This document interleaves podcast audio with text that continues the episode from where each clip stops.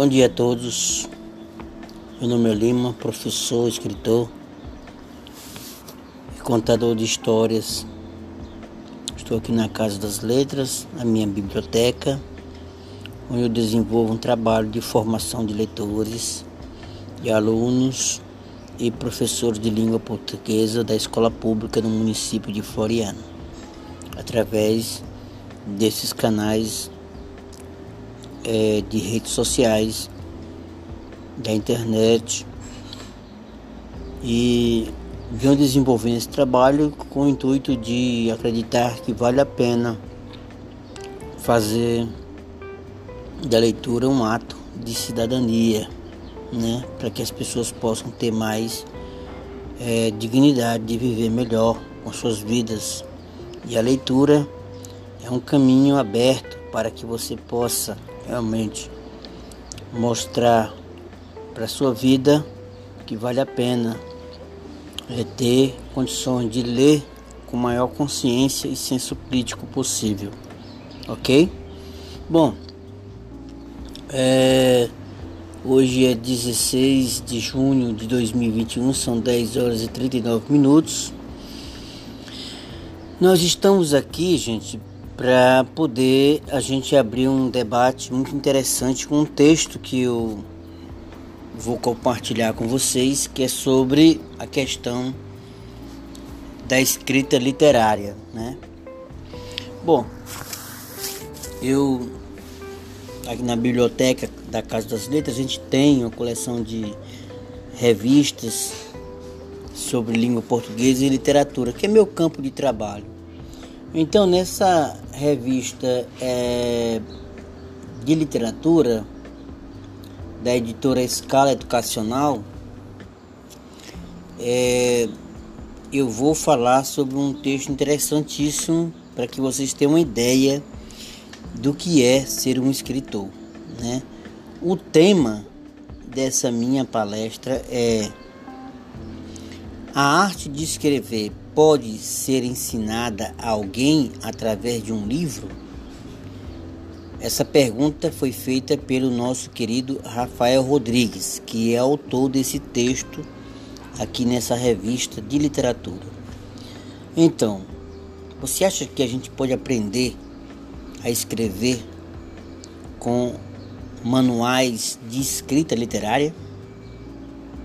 É o que a gente vai ver aqui através desse texto, ok? Bom, vamos lá, vamos ler o texto do senhor Rafael Rodrigues para a gente tirar as nossas dúvidas, né? Porque é interessante a gente saber é, como é ser um escritor ou como é praticar o ofício de escrever literatura. Bom, ele diz o seguinte: a profissão de escritor é vista por muitos com uma boa dose de romantismo. Costuma-se imaginar que o trabalho de quem vive de escrever é um mar de rosas, que o escritor é um sujeito que, além de fazer o que gosta, tem grandes chances de se tornar famoso e, quem sabe, até milionário. Tudo mentira. A jornada diária do escritor é tão sofrida quanto a de qualquer outro trabalhador, talvez até mais. O trabalho de um bom escritor e de todos pretendem ser bons ficará para a posteridade e eles terá uma responsabilidade eterna por tudo o que produzir.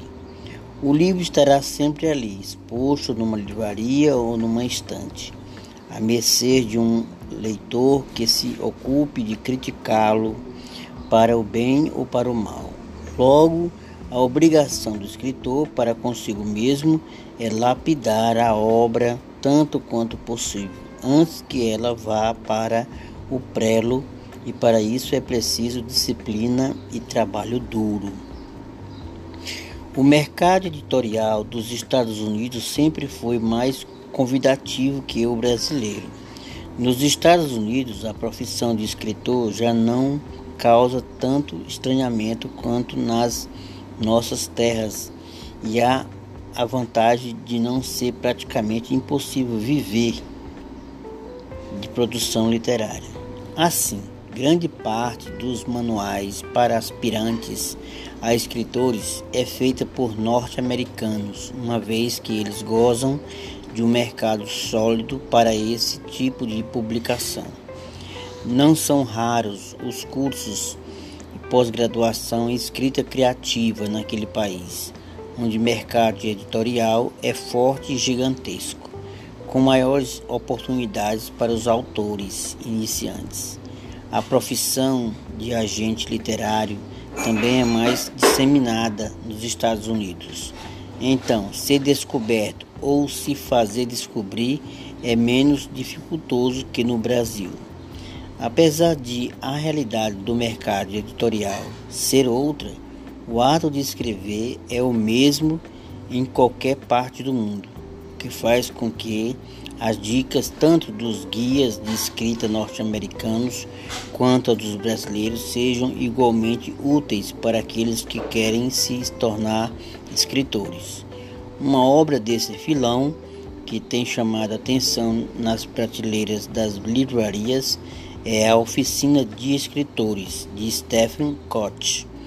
O autor lecionou por 21 anos em programa de pós-graduação em escrita literária, tendo trabalhado ao lado de gente de peso, Joyce Carol, e usou toda a experiência adquirida nesse tipo de sala de aula para escrever um livro que pudesse auxiliar futuros escritores em suas primeiras aventuras na área da redação ficcional. Né? Então, a quem não creia na eficiência de oficinas ou manuais de escrita literária, essas pessoas acreditam piamente que o talento para escrever trará consigo, num bolsinho de sua roupa elegante, todas as técnicas de que um escritor carece que o ato de escrever diariamente fará com que o escritor adquira toda a experiência necessária e que, aprendendo com os próprios erros, ele atingirá mais cedo ou mais tarde seu próprio nirvana literário. Tal ideia não é de todo falsa, mas por que não poupar meses de trabalho dando uma chance às oficinas e aos manuais?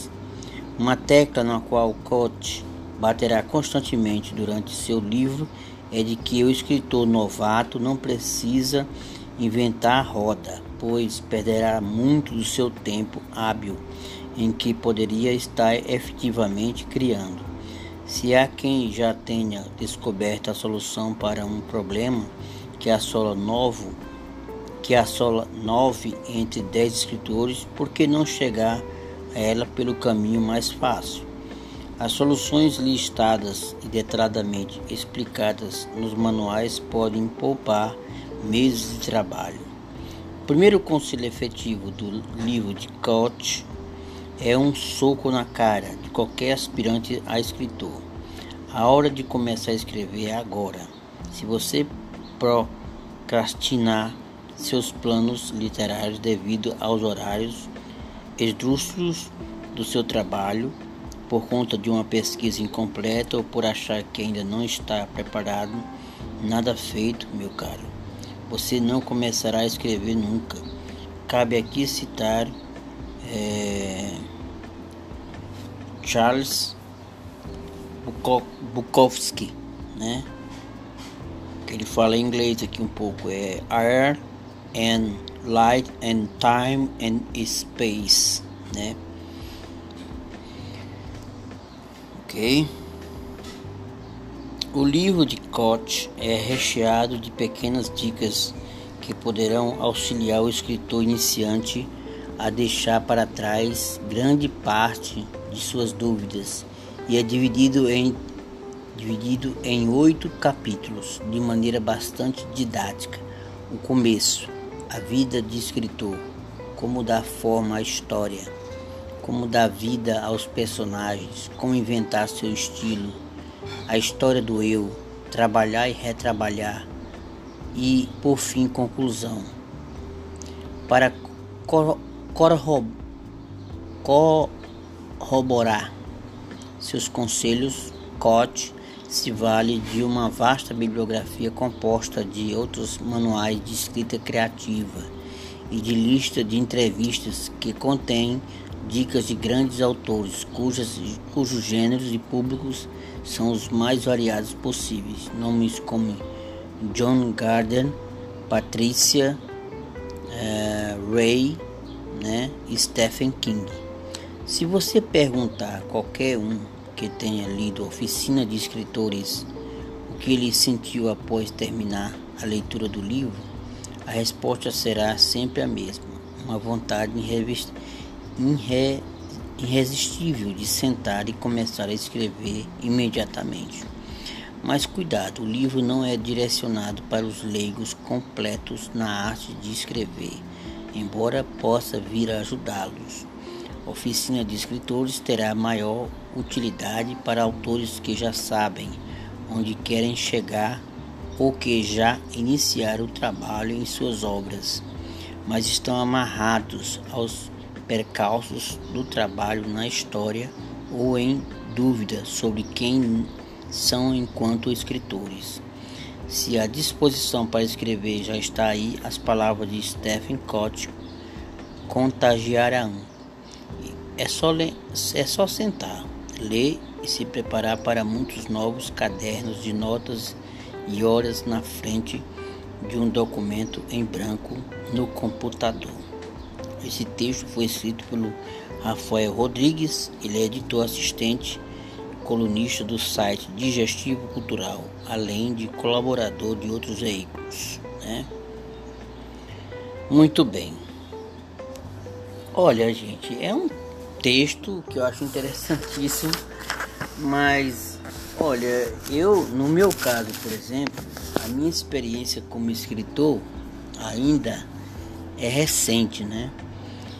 Eu, na verdade, não procurei assim eu tive a formação do curso de letras, né? Estudando gêneros literários, entendeu? Todas as técnicas de cada escritor de época. Mas eu entendo que a melhor maneira de você querer escrever e aprender a escrever literatura é ler. Ler e muito, né? livros que você, no caso, livros que você goste, livros que você possam, é, digamos assim, ter ah, uma, um exemplo bom de como você pode tirar proveito para começar a escrever seu próprio livro, né? Bom, eu queria só deixar aqui um exemplo de um autor aqui é, que é muito importante para quem quer realmente começar a escrever um, um livro, né? começar a fazer o ofício da literatura um, um ato de poder viver, né? Como profissão. O senhor aqui que eu vou falar é, é Menalton Bruff, autor de A Coleira no Pescoço, A Muralha de Adriano e outros livros. Fala sobre sua divisão pessoal do ato criativo. Ele fala o seguinte aqui: Gosto de esquematicamente dividir o ato criativo em três momentos. Está claro que se trata apenas de um esquema, como todas as variantes impostas pela vida. Aí, primeiro momento é o da concepção, a ideia ou a imagem que bate na parede e cai na sua frente. É necessário sentir que a vida não continua sem que se fale da ideia ou da imagem.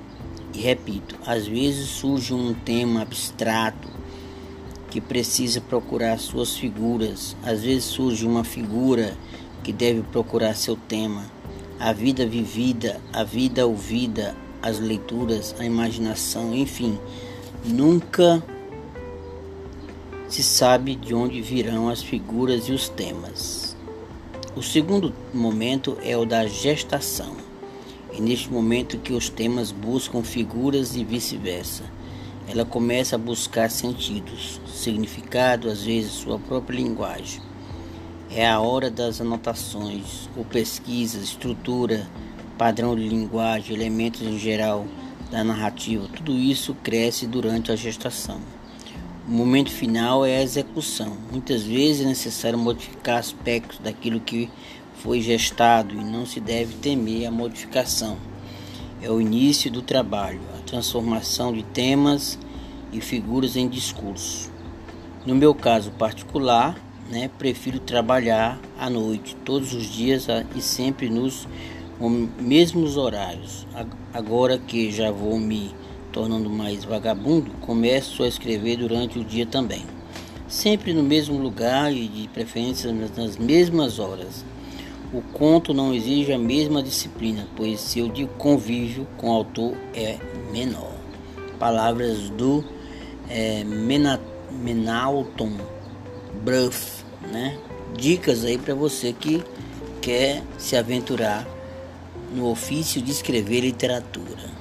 Pois é, pessoal, isso aí foi mais uma dica aqui do professor Lima para você que quer conhecer melhor é o ofício de escrever, né?